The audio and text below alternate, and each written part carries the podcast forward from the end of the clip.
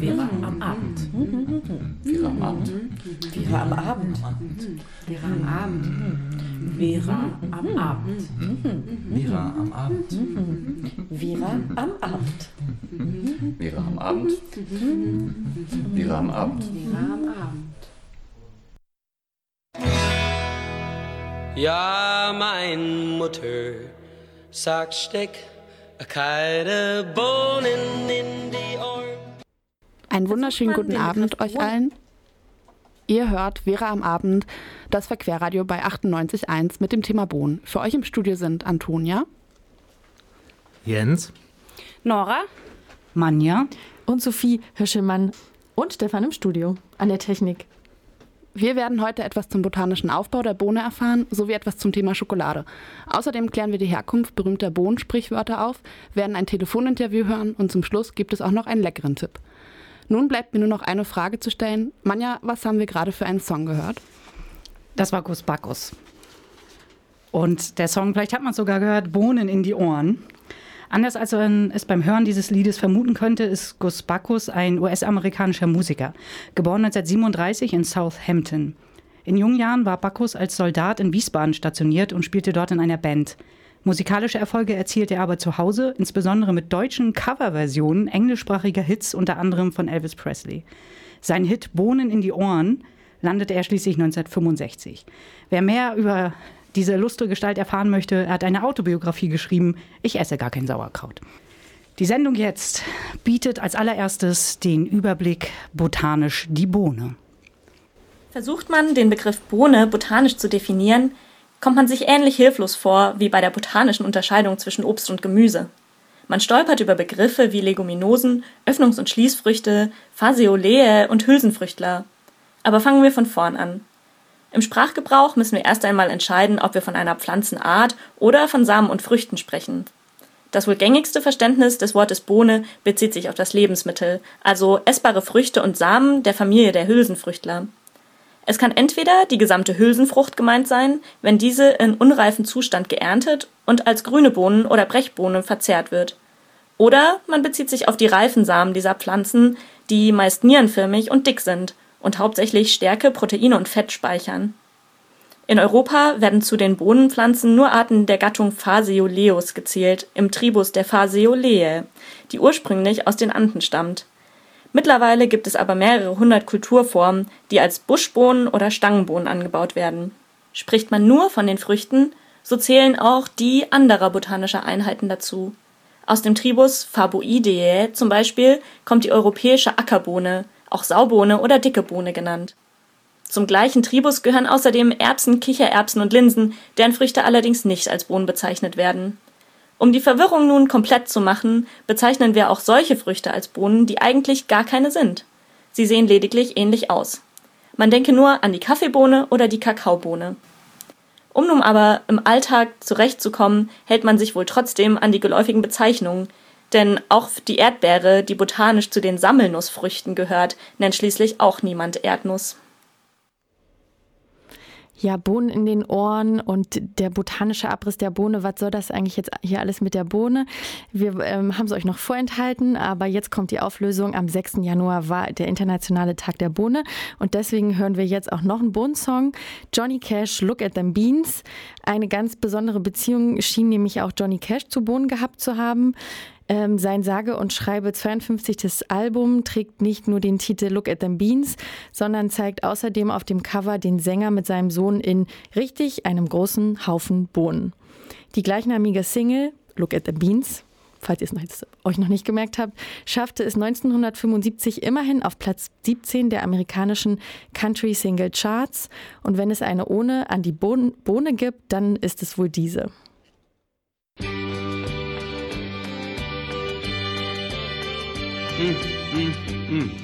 This time last year, the show was a lot of sad Die Elbe. Hamburg-Blankenese. Eines der bedeutendsten Kakaoanbaugebiete der Welt. Knut Hansen bringt seine Ernte zum Markt. Hallo, Knut! Tut mir leid. Ich kann dir nur noch die Hälfte von dem bezahlen, was ich dir letztes Jahr noch gegeben habe. Ja, aber wie soll denn das jetzt gehen? Da kann ich ja dicht machen. Ja, weiß ich auch nicht. Du musst eben deine Kosten senken. Aber ich zahle doch seit Jahren meinen Arbeitern schon Dumpinglöhne. Du musst eben die Kinder von deinen Arbeitern versklaven. Ach, ich muss nur die Kinder von meinen Arbeitern versklaven? Ja klar. Und dann entführst du noch ein paar Kinder von unserem Schulhof und am besten versklavst du deine eigenen Kinder auch noch gleich mit. Und dann klappt das schon mit den Kosten. Verstehe.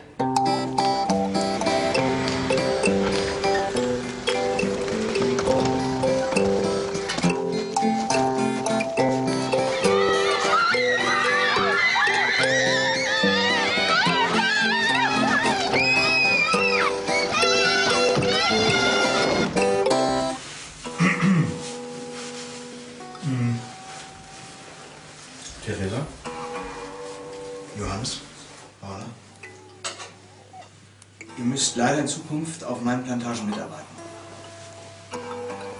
Aber das macht ja nichts, weil die anderen Kinder sind ja auch schon versklavt. Ne? Das finde ich jetzt total doof. Ja, finde ich auch. Aber die Leute in Afrika, Indonesien und Südamerika wollen billige Schokolade essen. So, und jetzt macht mal bitte eure Hausaufgaben, ja? Wie? Jetzt soll ich auch noch meine Hausaufgaben machen. Ich bin doch schon versklavt. So, Ende der Diskussion. Ihr geht jetzt nach oben und macht Hausaufgaben. Und zwar alle. Abmarsch. Ja, die Schikanen. Totale Unterdrückung. Oh, voll unfair. Totale Unterdrückung. So kam die böse Hexe in den Ofen und konnte niemandem mehr etwas zuleide tun. Und sie verbrannte lichterloh. Und die Kinder jauchzten vor Freude. Und wenn sie nicht gestorben sind, dann leben sie noch heute. So, und jetzt wird geschlafen. Wir müssen alle morgen früh raus. Gute Nacht, meine lieben Kinder. Gute Nacht, liebe Mama. Ich lasse euch die Tür noch einen Spalt offen wegen dem Licht, ne? Gute Nacht. Mama, Ja? wir finden es dann schon unfair, dass wir jetzt... Ich weiß, Johannes, aber die Menschen wollen billige Schokolade essen. Schlaft gut. Mama, Was ist denn jetzt noch, Paula? Was ist eigentlich Schokolade? Was ist eigentlich Schokolade? Eine Frage, die in der Wirklichkeit in Hamburg-Blankenese vermutlich seit über 50 Jahren nicht mehr gefallen ist. Denn schon damals gab es die Tafel Schokolade für eine Mark und war somit für fast alle erschwinglich. Seit den 80er Jahren steigen jährlich die Gewinne der kakaoverarbeitenden Unternehmen an, da sie kontinuierlich die Einkaufspreise am Beginn der Produktionskette drücken. Dadurch fiel der inflationsbereinigte Preis für Kakao bis heute um 50 Prozent. Vor 30 Jahren erhielten die Kakaobauern und Bäuerinnen noch 16 Prozent des Verkaufspreises der Schokolade, während es heute gerade mal noch 6 Prozent sind. In der Elfenbeinküste und Ghana, den beiden Hauptproduzenten von Kakao, verdienen laut dem Kakaobarometer 2018 die im Kakaoanbau beschäftigten Personen gerade mal 78 Dollar Cent pro Arbeitstag. Damit leben sie weit unter der international definierten Armutsgrenze von 1,25 Dollar. Durch diese Ausbeutung hat sich ein System von Kinderarbeit und Menschenhandel etabliert, in welchem momentan über 2,2 Millionen Kinder und Jugendliche um ihr Recht auf Bildung und die Möglichkeit, ihr Leben zu gestalten, betrogen werden. Über diese soziale Katastrophe wird seit über zehn Jahren in deutschen Medien berichtet und schon viel länger kämpfen Hilfs- und Fairtrade-Organisationen für die Beseitigung dieser schreienden Ungerechtigkeit. Etwas geändert hat sich aber für die wenigsten Kakaoproduzentinnen in Westafrika. Vielleicht auch weil seit einigen Jahren die Schokoladenindustrie ihre eigenen mittlerweile fusionierten Labels UTZ Certified und Rainforest Alliance etabliert haben und damit dem Kunden ein wohliges Fairtrade-Gefühl geben. Aber mit Fairtrade-Standards wie festen Mindestpreisen, langfristigen Abnahmeverträgen oder Prämien zur Umsetzung von Gemeinschaftsprojekten haben diese Labels nichts zu tun. So wurde in den letzten Jahren von den industrienahen Labels zwar einige Millionen halbherzig in die Verhinderung von Kinderarbeit investiert, in der gleichen Zeit wurden aber auch Milliarden für Werbekampagnen ausgegeben.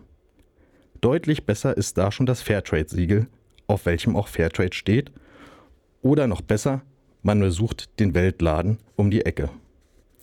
Im fairen Handel stehen die Menschen und ihre Zukunft im Vordergrund. Bei den industrienahen Labels leider viel zu stark der monetäre Gewinn ihrer Sponsoren. Das Hörspiel zu Beginn dieses Beitrages wurde dem Fairtrade-Clip Schokolade ganz bitter entnommen, der im Rahmen des Jugendprojektes Global verstrickt entstand und auch bei YouTube zu finden ist. Und jetzt hört ihr von Nirvana, wer hätte es gedacht, Beans.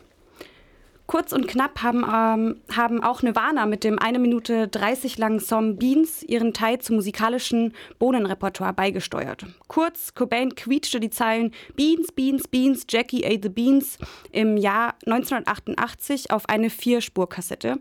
Allerdings schaffte es der Song nie über einen Platz auf einem Demo-Tape hinaus. Aber das Internet wäre nicht das Internet, würden sich nicht auf diversen Fanseiten trotzdem so einige Theorien tummeln, welche Bedeutung sich hinter dem Song versteckt. Während einige Fans eine Verbindung zum Roman The Dharma Bums vermuten, schließen andere doch eher auf einen vertonten Drogenrausch. Beans ist eine umgangssprachliche Bezeichnung für das Opioid Fentanyl. I don't like you, and I'm gonna beat you up.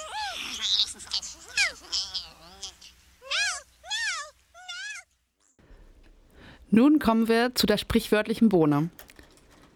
Jeder kennt sie doch, die Bohnensprichwörter. Jedes Böhnchen gibt ein Tönchen.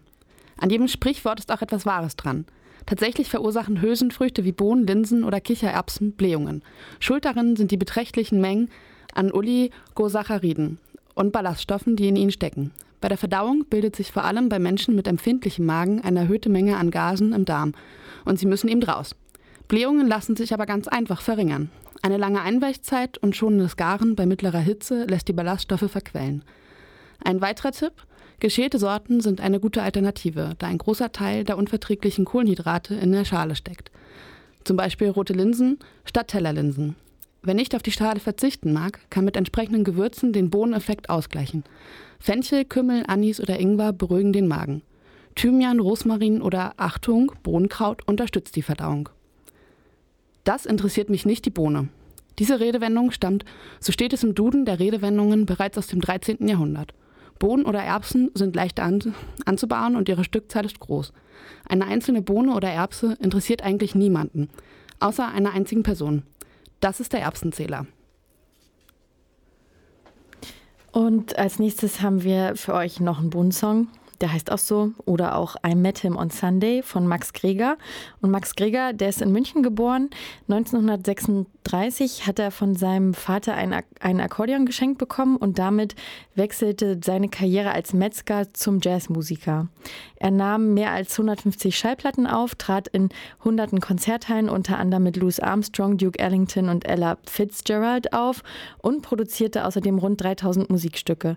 Das Lied, was wir heute bei Vera spielen, heißt Bohnensong I Met Him on a Sunday und handelt davon, dass es jeden Tag Bohnen gibt. Liebling, du hast mir doch versprochen, Liebling. Wie ihr es schon mitbekommen habt, dreht sich alles um die Bohne und von mir werdet ihr etwas über die Sojabohne hören. Erstmal ein paar Fakten. Die Sojabohne, fachsprachlich auch die Glycine max, ist ein Gemüse, zählt zu den Hülsenfrüchten und wird in die botanische Familie der Schmetterlingsblütler eingeordnet.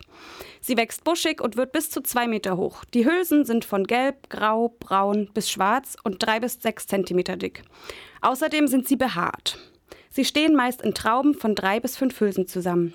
Schon 2000 Jahre bevor ähm, dieser Mensch geboren worden sein soll und Wunder vollbracht haben soll, Wasser zu Wein und so, ich glaube Jesus hieß der, erschien die Sojabohne als Kulturpflanze. Ende des 18. Jahrhunderts tauchte sie dann auch in Europa und Amerika auf. Heute ist sie auf der ganzen Welt verteilt. In Europa kennt man die Sojabohne eher als Trockenbohne, aber in Asien und Amerika wird sie eher frisch verarbeitet. In China, hier kommt die Bohne ursprünglich her, aber auch in Indien, Indonesien, Afrika, Philippinen und vor allem in Süd- und Mittelamerika wird die Bohne am meisten angebaut. Laut dem Lebensmittellexikon ist die Sojabohne, Sojabohne die wichtigste Wirtschaftspflanze der Welt. Hm, ist das jetzt toll oder beeindruckt mich das? Hm, nee. Die Sojanachfrage steigt von Jahr zu Jahr. Von 2002 bis 2016 stieg der Verbrauch allein in Brasilien von, 34, von 43 auf 96 Tonnen. Im selben Zeitraum wurden dort 180.000 Hektar Regenwald dafür zerstört. Der, Soja, der sogenannte Sojagürtel erstreckt sich aber über ein Gebiet von 50 Millionen Hektar. Von Brasilien, Argentinien, Paraguay, Bolivien über Uruguay. Großartige Artenvielfalt wird durch Monokulturen ersetzt. Und das alles nicht unbedingt in den hungrigen Mägen der Menschen zu landen. 12,3 Millionen Rinder, 27,6 Millionen Schweine, 1,6 Millionen Schafe und 39,9 Millionen Legehennen. Das ergibt 81,3 Millionen Tiere in Massentierhaltung nur allein in der BRD. Nur etwa 10 Prozent des Sojagebrauchs sollen vom Menschen verdaut werden. Circa 90 Prozent geht also an Tiere. Tiere, die dafür benutzt werden, so viel Profit wie möglich abzuwerfen, anstatt dafür, dass das Soja oder die dafür benutzte Anbaufläche sehr viele Menschen sättigen könnte. Am Beispiel von Brasilien lassen sich hier verheerende Folgen feststellen.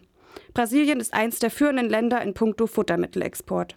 Während tonnenweise Nahrung aus dem Land verkauft wird, hungern sehr viele Menschen dort. Das 1991 entstandene Freihandelsabkommen mit Südamerika namens Mercosur ist für teure Veredelungsmaßnahmen und Qualitätssicherung verantwortlich, weshalb sich dort weder VerkäuferInnen noch KäuferInnen die Sojabohne leisten können. Neben der wachsenden Arbeitslosigkeit durch Landkonflikte und Vertreibung ähm, in den ohnehin schon armen Regionen verschärft sich durch, äh, dadurch auch die Versorgungslage der Lebensmittel. Neben sozialen Folgen lassen sich zusätzlich ernsthafte ökologische Folgen beobachten. Wie schon gesagt, wird der artenreiche Regenwald durch Monokulturen Stück für Stück ersetzt. In einer intakten Vegeta Vegetation im Regenwald wird CO2 in einem, ich sag mal, gesunden Maß für die Umwelt gebunden. Soja bindet zwar auch Kohlenstoffdioxid, aber nicht in diesem ausgleichenden Maße. Der Sojaanbau trägt also auch seinen Teil zur Klimaerwärmung bei. Der Export nach hauptsächlich China und in die EU kommt natürlich noch dazu.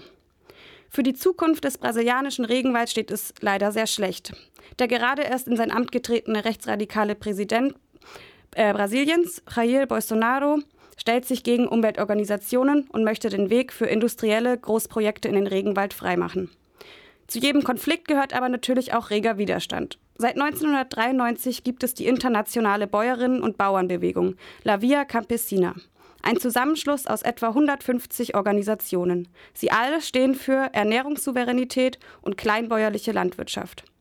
Es geht um die Existenzgrundlage von Millionen von Menschen, Schutz natürlicher Ressourcen inklusive des Wassers und die Frage, wie sich die Produktion von Nahrungsmitteln global gerecht organisieren lässt.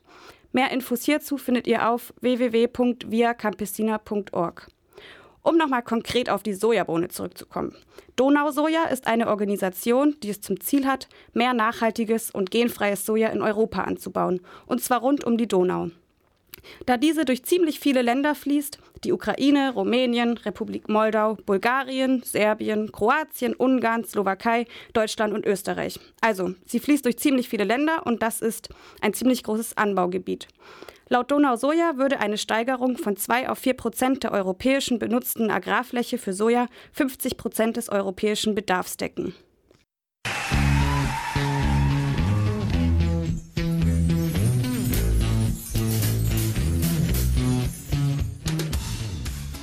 Ihr habt die Ärzte gehört mit dem Song Ich ess Blumen. In dieser Live-Version von den Ärzten Ich ess Blumen geht es um den Verzicht von Fleisch. Ob Farin Urlaub, der Sänger der Band, tatsächlich Vegetarier ist oder ob er in dem Text genau diese eher auf den Arm nehmen will, ist nicht ganz klar. Auch möglich ist, dass beides zutrifft. Löwenzahn auf Brot klingt zumindest nicht besonders lecker. Aber wer weiß. Ihr hört Vera am Abend. Das ist ein Format des Verquerradio bei Radio 98.1. Heute mit dem Thema Bohnen und alles, was dazugehört. Ihr könnt uns immer live hören, jeden zweiten Donnerstag um 21 Uhr in der geraden Kalenderwoche oder zum Nachhören als Podcast auf bildung-verquer.de. Als nächstes hört ihr Bonaparte Anti-Anti. Und der stimmt uns jetzt auch gleich ein wenig auf unseren Interviewpartner Andy ein, den wir gleich nach diesem Song hören werden.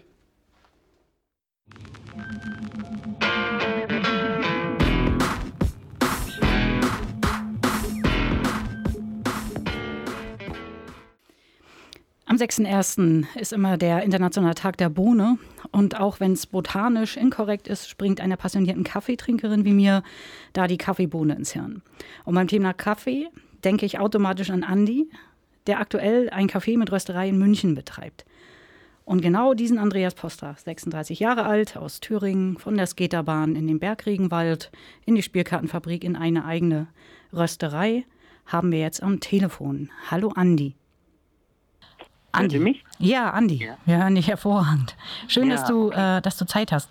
Ich hatte ja. äh, in der Anmoderation jetzt zu unserem kleinen Gespräch äh, gesagt, dass du ein Café betreibst in München äh, mit angeschlossener Rösterei. Aber eigentlich ist jetzt gerade sehr spannend, wie bist du zum Thema Kaffee gelandet und warum hat das so eine wichtige Bedeutung in deinem Leben? Es wäre toll, wenn du dazu ein bisschen was sagen könntest. Ja, hallo erst nochmal, Manja. Hallo Kreiswald. Hallo Welt. Vielen Dank für die Einladung. Genau, es freut mich sehr, was sagen zu können zum Thema. Und zwar war es bei mir so, ich bin ähm, nach der Hotelfachausbildung das erste Mal nach Ecuador, habe dann in einem Weltladen in Marburg gearbeitet und habe da so ein bisschen das, die politische äh, entwicklungspolitische Arbeit kennengelernt und dann während des Studiums bin ich äh, in ein Auslandspraktikum gegangen und habe da in einer Kaffeeanbauregion gelebt und ein Praktikum in einer Umweltschutzorganisation gemacht. Über diese Organisation bin ich dann auch zum Kaffeeanbau gekommen und habe die Kaffeebauern kennengelernt und habe dann auch engen Kontakt zu einem Kollegen aus Hamburg bekommen, der quasi Kaffeeimporteur ist und direkt den Kaffee von Kaffeebauern kauft. Und dann wieder zurück in Deutschland hat mich das Thema natürlich nicht losgelassen und mich sehr interessiert, wie, wie man sozusagen einen Handel mit Kaffee, was ja ein sehr wertvolles Handelsgut ist, eben so betreiben kann, dass es ernsthaft äh, fair gehandelter Kaffee dann auch sein kann, der gut schmeckt und wo die Leute sich gern dran erinnern und äh, den auch gern genießen. Ja, dann habe ich in Stralsund und Greifswald gearbeitet und viele liebe Leute kennengelernt und da äh, tolle Kontakte geknüpft und äh, einmal im Bildungsprojekt gearbeitet, worüber ich dann auch das Thema Kaffee so ein bisschen als Bildungsthema äh, besser verstehen konnte und Kaffee vielleicht auch als Bildungsmedium so im Blick genommen habe. Und da in der Speicher, äh, Speicher am Katharinenberg in der Spielkartenfabrik auch viel zum Thema Ästhetik und äh, Genuss kennengelernt und da in der Kaffeerösterei Monopol in Stralsund noch angefangen zu arbeiten. Und so hat sich quasi der Weg des Kaffees immer mehr verdichtet oder die, die äh, Punkte, die zu dem Thema führen. Und ja, und nach und nach immer mehr darüber gelernt, auch das Kaffee machen gelernt, das Kaffee rösten. Genau, und dann war ich eine ganze Weile in Greifswald und Stralsund, zehn Jahre knapp. Genau, und dann hat mich der Weg nach München geführt.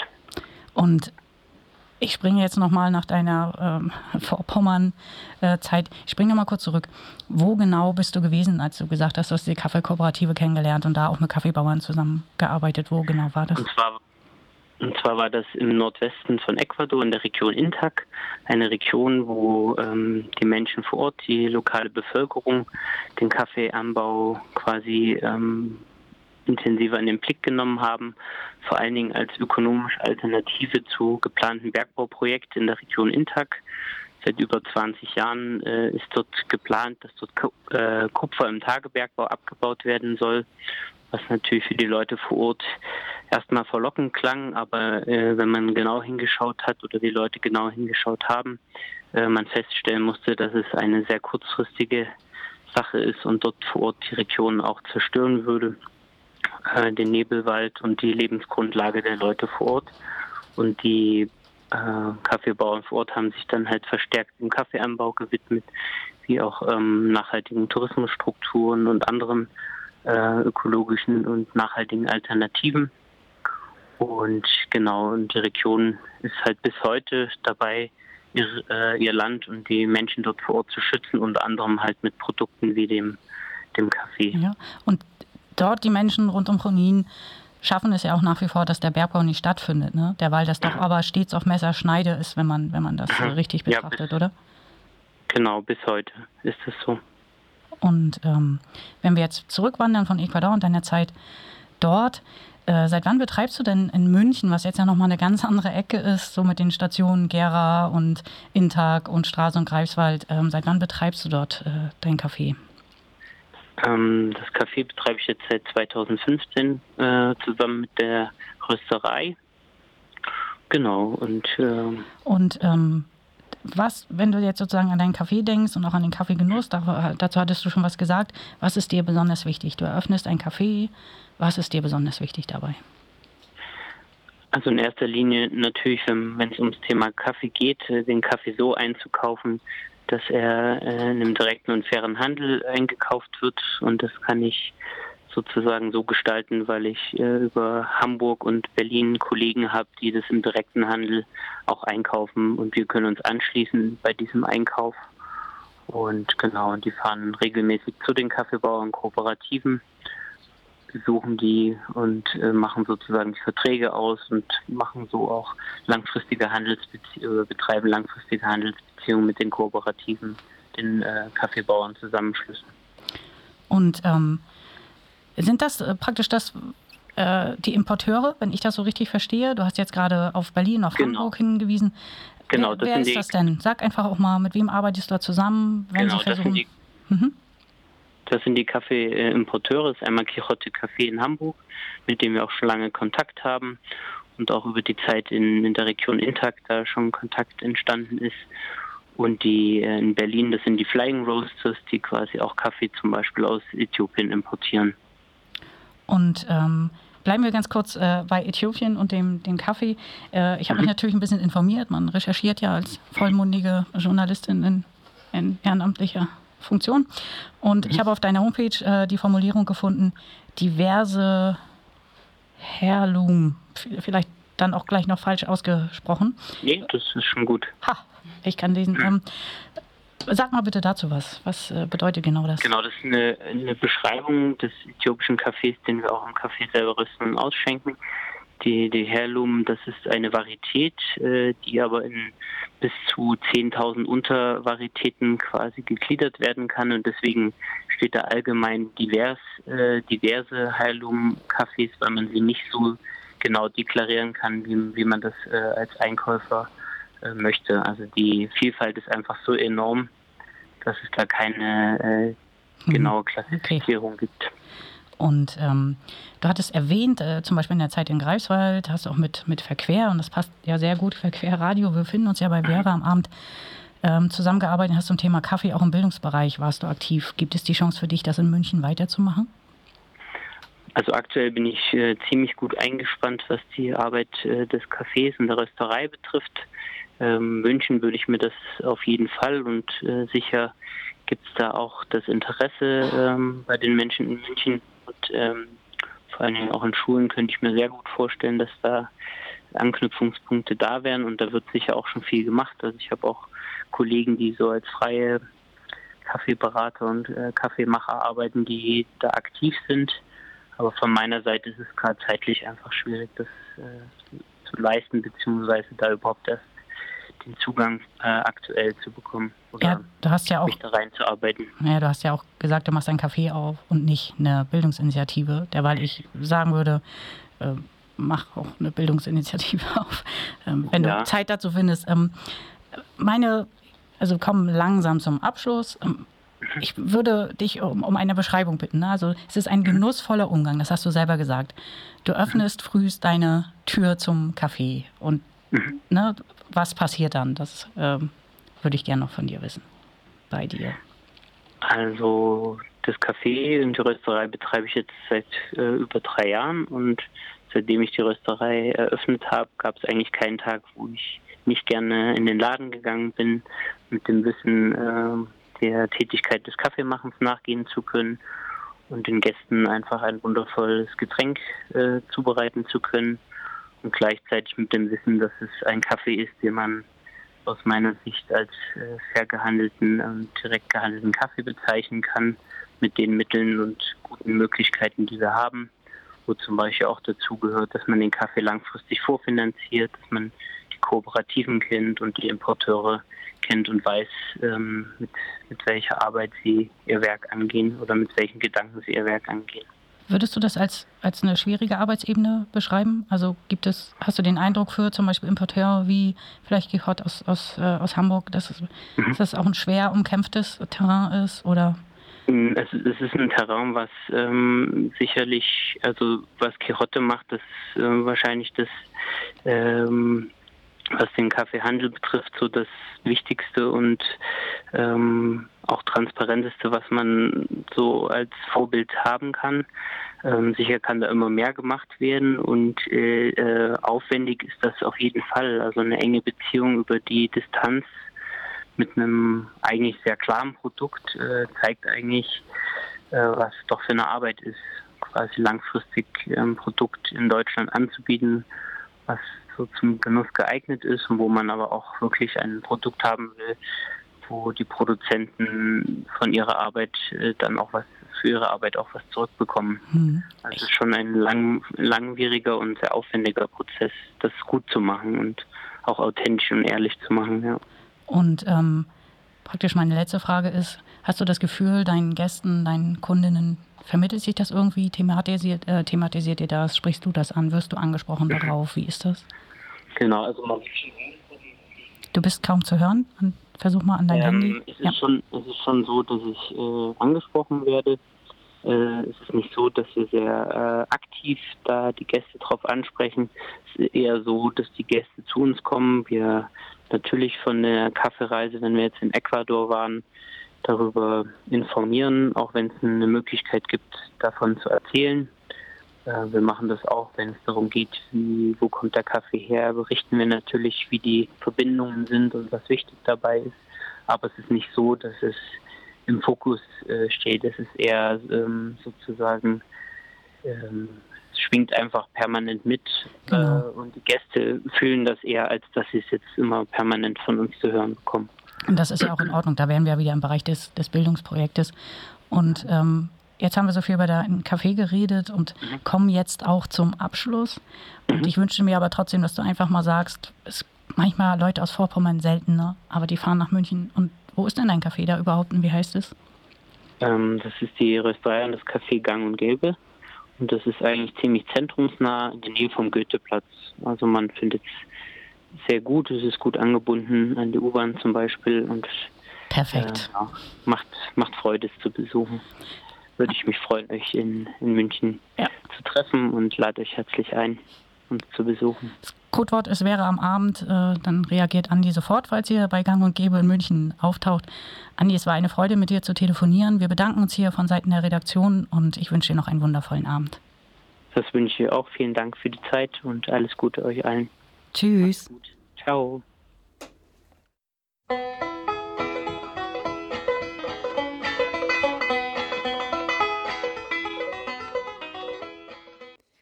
Ihr habt gerade gehört Pete Seeger, Beans, Bacon and Gravy, ein Lied an die Arbeiterklasse, welches 1957 auf dem Album American Industrial Ballads erschien. Pete Seeger ist 1918 geboren in New York als Sohn des pazifistischen, politisch engagierten Musikwissenschaftlers und Komponisten Charles Seeger und der Konzertgeigerin und Geigenlehrerin Constance de Cliver Edson, wer sie kennt.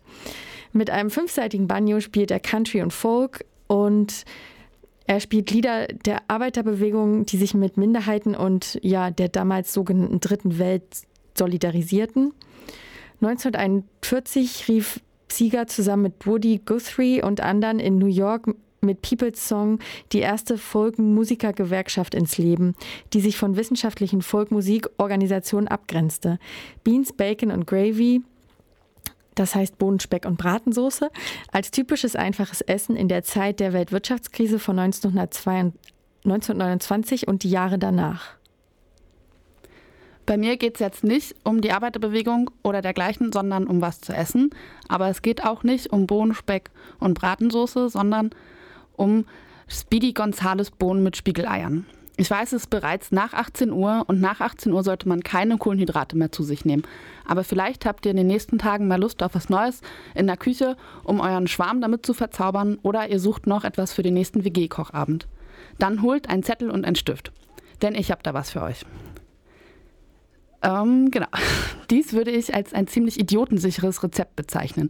Ihr braucht dafür nur eine Zwiebel, zwei Knoblauchzehen und keine Sorge, ihr Verliebten, wenn ihr beide nach Knobi stinkt, fällt das gar nicht auf. Außerdem noch ein bisschen Tomatenmark, eine Dose stückige Tomaten sowie eine Dose des sogenannten Texas Mix, also Mais, Kidneybohnen und Paprika vermixt. Und zu guter Letzt auch noch ein bisschen Salz und Chilipulver für den richtigen Geschmack, ein bisschen Petersilie zum Garnieren und vier Eier und natürlich Gouda, denn ohne Käse schmeckt alles gleich. Nun kommen wir zur Zubereitung. Als erstes bratet ihr die geschälten und geschnittenen Knoblauchzehen mit der Zwiebel und dem Tomatenmark kurz an. Also wirklich nur kurz. Als nächstes müsst ihr 200 Milliliter Wasser, die stückigen Tomaten und den Texas-Mix dazugeben und alles gut verrühren. Das alles lasst ihr jetzt aufkochen und dann so circa sechs Minuten lang köcheln. Nebenbei gebt ihr noch Salz, Chilipulver und was euch beliebt in den Topf.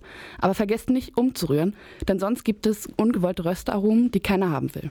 Und nun zum beinahe letzten Schritt. Ihr gebt Öl in eine Pfanne und macht aus den Eiern in der Schale Spiegeleier aus der Pfanne. Auf die Spiegeleier streut ihr ein wenig Käse und lasst den kurz schmelzen.